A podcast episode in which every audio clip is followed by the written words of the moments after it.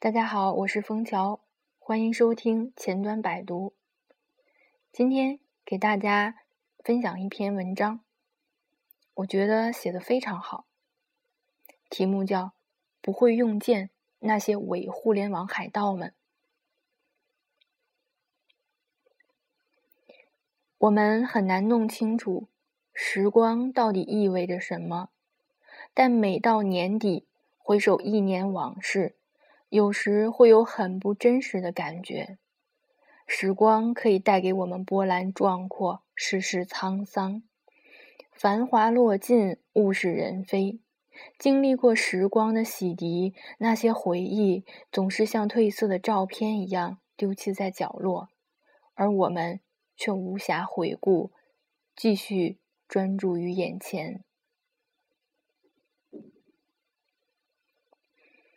但是，眼前的专注会给我们一个假象：每一场盛宴之后，其实能吃饱的人没有多少，大多数都在酒精的麻醉中寻找着自我安慰的方法和吹牛的资本。而一次次的盛宴过后，醒来的时候越来越少，真相埋藏的越来越深。专注眼前的繁华，总让我们忘记时光的意义，也总让我们忘记在时光维度上的分析和判断力。在酒精产生的迷幻中，我们都忘却了来参加盛宴的目的所在。一个行业的盛宴更加可怕，它被一只无形的手左右，轻而易举地构建了一个光怪陆离的世界。价值观的导向比酒精的作用更加明显，配合舆论编织的谎言几乎都不用去圆，轻而易举，整个谎整个行业都成为一场狂欢，大家开心着，兴奋着，叫嚣着，大家的酒后行为荒诞不经，却又总是能被喝得更高的人追捧吹捧，慢慢的。已经很少有人清醒了，大家忘记了来酒局的原因，但是在极度缺乏社会地位和精神世界的需求引导下，和相互间的吹捧中，慢慢的进入到一个闹剧阶段。只有时光在旁边冷眼旁观，也只有时光明白，没有永远不散的宴席，哪怕全民参与。也许大家对上面的场景很熟悉。到了年底，中国互联网的这场盛宴又迎来了一个小高潮。我们很不希望用一个沉重的话题给大家带来消极因素，打扰雅兴，所以仅仅从人的角度出发，借用时光的维度来深入分析洞察下相关的变化。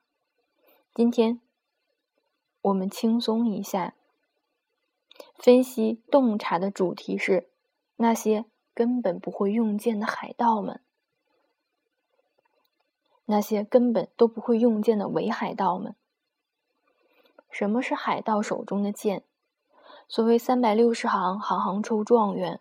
我们且不说中国古代，哪怕连看考棚、打板子这样的极其小众的行业都有祖师爷，以及不外传的行业秘密。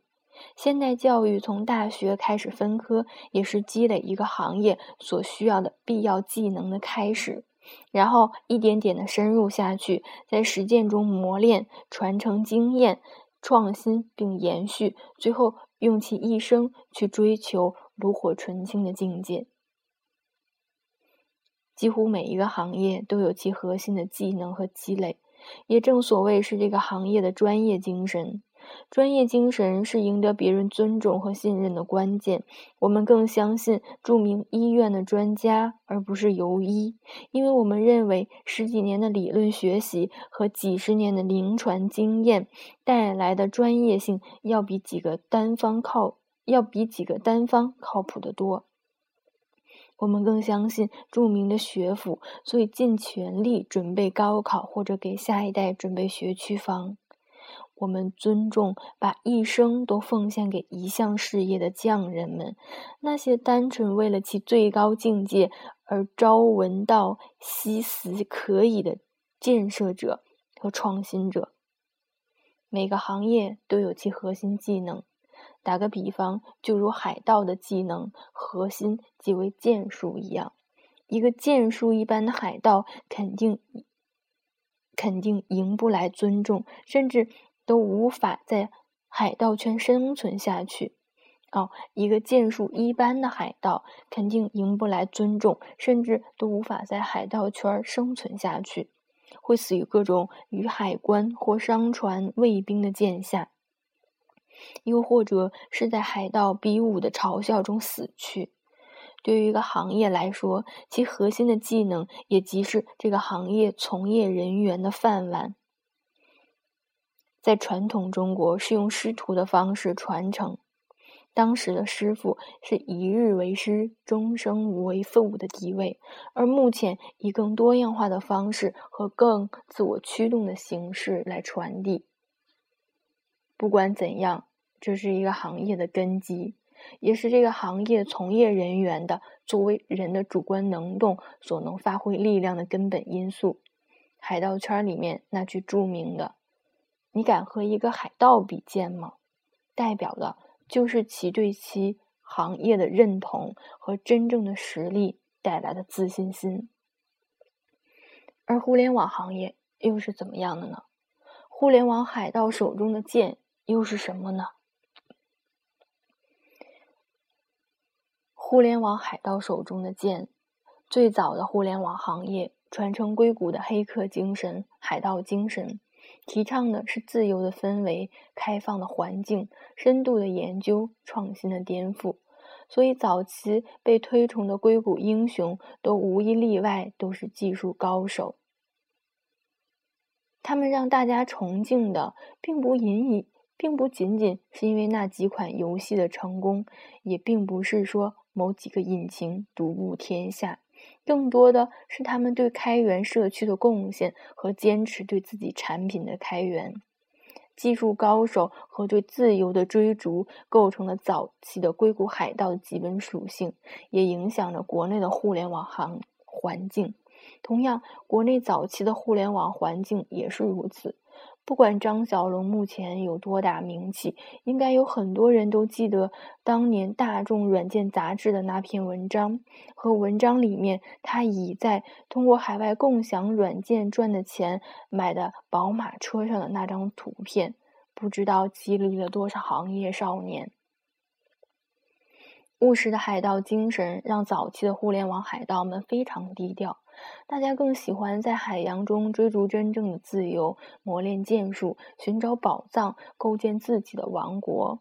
而拿出来比拼的是剑术，这不是一种规则，只是一种氛围。举个例子，在马克对自己能随便入侵哈佛的网络非常得意时，能。能绕过安全监控而不被发现，很自豪的时候，这也是一种当时互联网氛围的体现。比尔·盖茨在圈子里面获得尊重，并不是因为微软，反而更多的是 Basic 编译器的速度和效率。但在内行圈子中，微软的 Anders 却一直一直比盖茨的名气更大。甚至你敢和一个海盗比剑吗？这句话本身都成了最早的互联网圈中几乎最流行的一句话。对自己剑术的自信是追逐自由的资本。所以，互联网海盗手中的剑，主要还是技术。追逐的这块自由的海域被打开，互联网的用户越来越多。互联网从仅仅是 Geek 的玩具，变成了改变人们生活方式的一个工具。特别是智能手机生态的打开，带来更多的用户和更多的机会。与此同时，互联网技术在不断的平台化和组件化，技术成本越来越低，对其技术的要求并没有开始时候高。对自由的追求、对未来的定位以及对改变世界的决心，在另一个程度上成为了一把新的武器。乔布斯在一定程度上以一己之力把这氛围推高到一个新的高度，但是。仅仅是新的武器而已，就如海盗也会用枪，但是只用枪的海盗还是少见。对技术的追求，对产品的雕琢，对未来的理解，对自由的向往，成为互联网盗版不可或缺的几把剑。而在此看来，互联网行业和别的行业并没有什么太大的不同，大家都在静静的磨练自己的技能，尽全力去做到专业梦想。然后尽其一生去追求，但是这仅仅是硅谷的情况。到了中国互联网行业，好像变得大不一样。国内不会用剑的海盗们，中国互联网有其特殊性。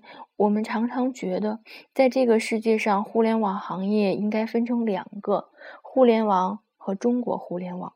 反常规的是，大多数时候，前者仅仅是后者的真子集。接着上一段慢慢的分析，中国互联网海盗们手里的剑是什么呢？早期和硅谷一样，中国的互联网精英们也都是技术大牛，不仅仅是前面提到的张小龙、史玉柱一个人开发了汉卡，裘波军自己写的 WPS，各个互联网的大佬们当初都有一段程序员修炼史。一点点的磨练自己的剑术，寻找宝藏。毕竟穷文富武，那个年代能玩得起互互联网的人，出身都不错，还都是有所追求的。大家都在追求自由，磨练剑术，构建自己的梦想。但没过多久，当这块海域打开以后，大量的海盗商人开始涌入这块海域，看中的是海盗们追逐的宝藏。商人们有着极强的功利性，本来那些宝藏可以慢慢的开发，有计划的掠夺，但是已经穷怕了的海盗商人们，生怕还留下一点点，甚至想把海域都垄断下来。而且相关的周边也都在有条不紊的进行功利性规划着。最早的海盗商人是那些站长们，利用已经有的网站架构进行养站，各行各业各种分类运营，聚集人气。接着大家开始开展建站生意。域名投资，各种流量的垄断，各种互推抱团。由于没有技术含量，所以在用户数量上获取门槛，并赢得发展红利。接下来，由于互联网的技术弱化，各种技术平台化、组件化，甚至最近的云端化，而本身的技术源码的交易在国内又极其流行。互联网的技术门槛越来越低，越来越多的商人进去到互联网进行掠夺，大家前仆后继，吃苦耐劳，用人肉占据弥补技术的缺陷。由于这些商人不敢也没有能力去进入到真正的深海宝藏领域，都大量堆积在浅海处，相互撕咬、寻觅。凡是出现浅海的宝藏，不知多少，不知道多少商人一窝蜂的争夺。大家可以参照前几年的团购和最近火热的互联网金融，几万甚至几千块买个源码就开业了，但是却很少问津搜索、游戏引擎、数据挖掘等深海领域。当然，这还不算结束。互联网商人们用尽了几千年中国商人的精明智慧，在前海继续打造门槛。明明的前海，因为人和利益链的因素，变成水深的领域。然后呢，继续发挥两大法宝：概念包装和忽悠。这两个近二十年反复在春节晚会上被小品轮番讽刺的因素，继续把从浅海捞出来的贝壳卖出金币的价格。我们无心得罪任何人，仅仅从分析的角度举两个例子。一个送外卖的，卤点鸡鸭鹅，随便包装出来一个概念，起个餐饮行业绝对不会用的另类的名字，再弄个宝马美女送货，通过微信接订单，一天卖出去几千块，就估值几千万。吃起来要多难吃有多难吃，包装上多印点花样，叫打造极致产品。送货的人穿个工作服，多说几句话，就叫做和用户交朋友。在微博、微信上宣传宣传，就叫粉丝经济无限的市场前景。当然，贼难吃和吃了拉肚子这事儿，叫产品迭代损耗。没有卫生许可，甚至连发票都不给开，这事儿叫轻运营和测试上线。如果这玩意儿都能估值几千万，随便一个经营几年的煎饼果子摊的阿姨，你就缺一个懂互联网的儿子，就能成为亿万富翁了。一个保险公司的销售电话打了几年没出订单，被几家保险公司裁。在一个源码交易群里，准备买呃。交易群里买了个 P to P 金融的源码，找了个备案调序的域名，备案都不用备案，弄个云空间，捯饬了几天上线了。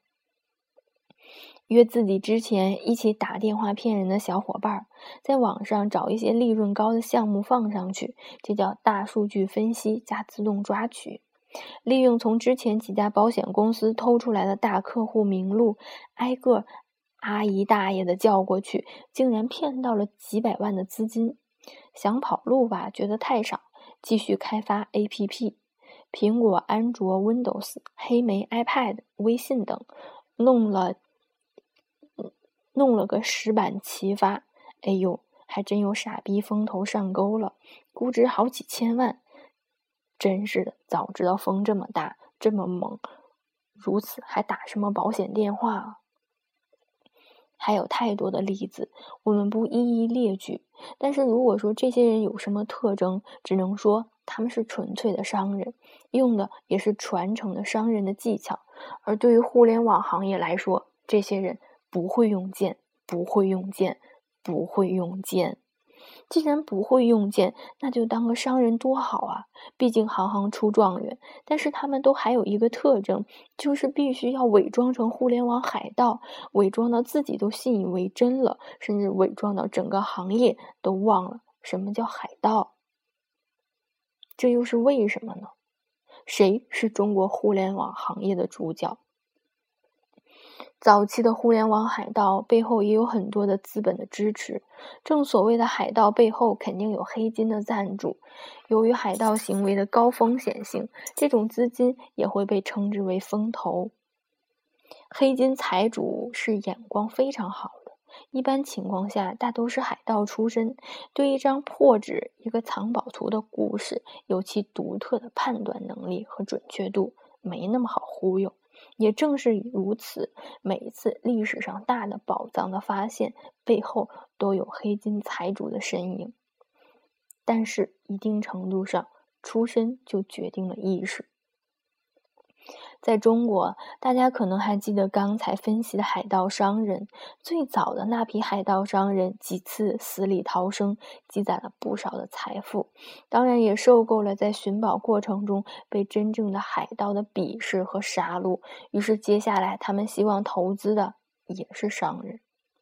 一方面，对于商人来说，什么他妈的自由，什么他妈的梦想，都是差点让他们送命的玩意儿，金钱才是王道。对于那些追逐虚无缥缈东西、看到财富还不使劲拿的海盗，他们从价值观上不认同。另外一个就是骨子里面的不信任和不安全感，觉得控制不住。再有，由于投资行为已经变成了买卖行为，所以他们的资助并不是最终找到榜藏，而是被更大的商人认可。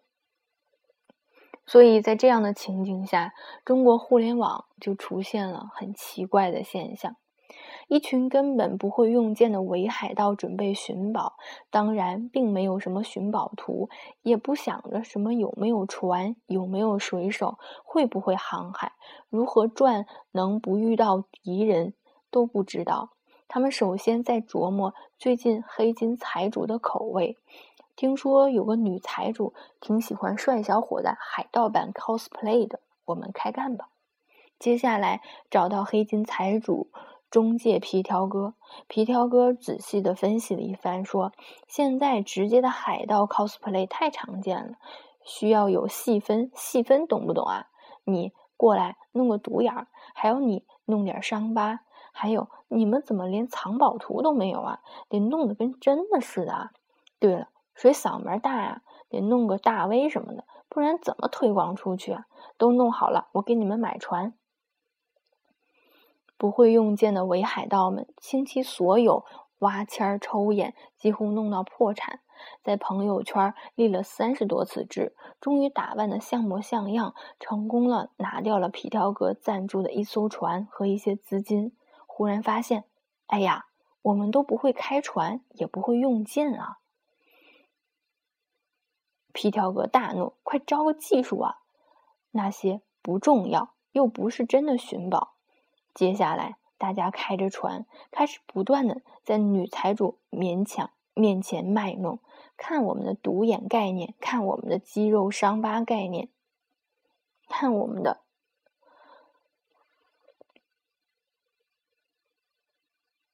舆情监控，国内互联网创业有投资后寻技术合伙人的信息占全部寻。合伙人信息比例的百分之九十六点五，也就是说，寻求技术合伙人了占的百分之九十六点五，而其他的只占百分之三点五。女财主也不傻，觉得这伙人吧都是花枪，没啥用。但是最近邻国的。男爵夫人好像很喜欢这种 cosplay 呢，不行，我给送过去。万一赶上邻国的男爵夫人在发春，我岂不是要发财吗？女财主虽然不傻，但是也不会用剑，觉得万一他们弄到宝藏了呢？男爵夫人肯定会开心的。在这样的侥幸心理中，这群宝，这群海盗还拿到了 A 轮。后面的故事太过少儿不宜，我们在此不表。只是这样的情况每天都在中国互联网圈里面发生，看得多了也会高潮。特别是男爵夫人买了太多这样的男宠，总有几个特别特别喜欢的，花费太多，决定让群众买单，于是开始通过媒体炒作概念，最终 IPO。他们是海盗行业的英雄，我们的未来就靠他们了。他们能颠覆航海业，有的是宝藏啊！看他们多有梦想啊，多有激情啊，多追逐自由啊！买他们股票吧，虽然现在不盈利，但是未来就是宝藏啊！而真正的海盗冷眼看着这一场场闹剧般的盛宴，想笑也想哭。专心练剑，希望以此获得尊重，好像变成水中的倒影，而好像慢慢的舆论开始宣传，只有男宠才是行业英雄。但是，就和任何盛宴都有散席的那一天，不知道当邻国海盗们逼近的时候，或者大海啸来临的时候，群众发现真相的时候，更现实的是，男爵夫人对海盗概念 cosplay 失去兴趣的时候。男宠们还会继续在这个行业吗？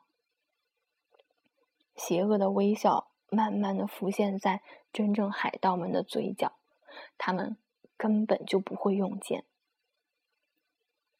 现代社会的选择是多样的，可以理解很多人写作并不想写出不小不朽传世之作，而只想多赚点稿费。可以理解，很多人作为记者，只是想着如何多拿红包，而不是成为一个历史的记录者和守望者。也可以理解，很多人进入互联网行业是为了利益，而不是其他。我们不能强求所有的人都用一生追求卓越和梦想，这些选择都是合理的，所以也是需要被尊重的。但是，一个行业的长久发展需要专业性的积累和传承，这并不是一种选择，而是必然的发展规律。专业是一个很严肃的词，代表的是深度积累和对整个行业未来传承的责任，并不是用几句概念和思维就能掩饰过去的。宴席总会结束，时光总会过滤一切。我们也希望每一个互联网人都扪心自问：除了那些概念和思维，自己还真的剩下什么？有多少领域可以理直气壮地说出“专业”这两个字？剑术的磨练不是一朝一夕，你敢和海盗比剑吗？这不仅仅是一句口号。